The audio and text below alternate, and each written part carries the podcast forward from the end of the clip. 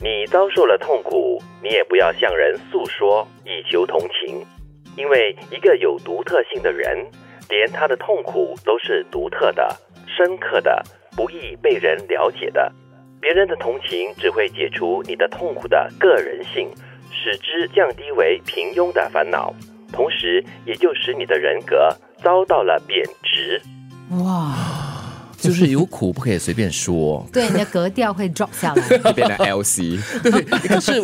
我不要因为这样子而得了忧郁症，好不好？是，所以这个尼采先生他有时说的一些话语，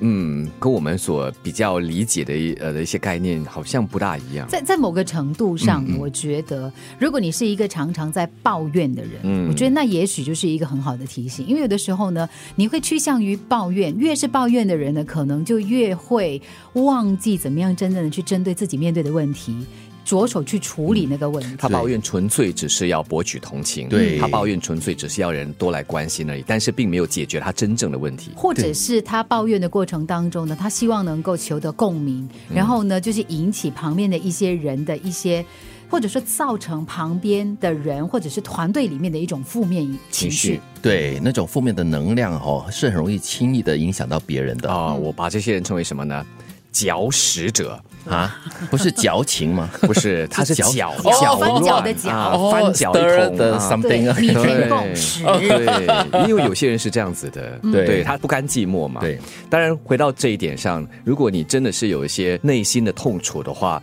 找一个人诉说，但是你诉说的这个目的很重要，你要很清楚，说了后就希望可以有一点疗伤的作用，之后就要放下，然后继续往前 走。其实更好的理解这句话的其中一个前提是，你要先判别你是不是独特的人。 如果你不是独特的人的话，就不要去表示对，表示说呢，你不适合把东西都往里面 埋。我就是那个不是独特的人 了。我在想，大多数人都是凡夫呃俗子凡夫俗子嘛，在对这样的情况之下，包括了我们所说的可能一些心理医生啊、辅导员啊，他们也有自己的方式来疏解压力啊。对对对，哎，我常常有很好奇的，就是那些心理医生或者是辅导员哈、他们到底找谁去辅导哈、弹呃弹吉他、唱歌哦，真的吗？苏就医自生我辅导，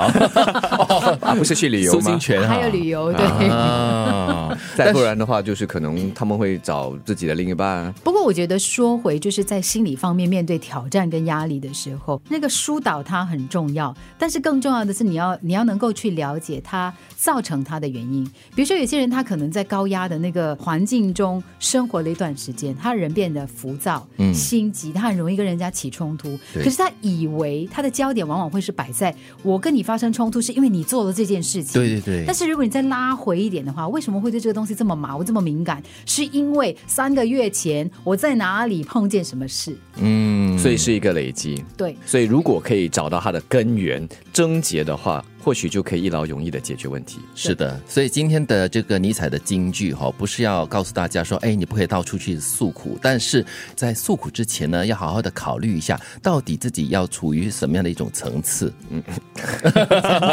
生活层次你可以诉苦，但是要继续保持 HC，不可以把自己降 到 LC，是吧？ 对对对，不可以太 low 哈、你遭受了痛苦，你也不要向人诉说，以求同情，因为一个有独特性的人，连他的痛苦都是独特的、深刻的，不易被人了解的。别人的同情只会解除你的痛苦的个人性，使之降低为平庸的烦恼，同时也就使你的人格遭到了贬值。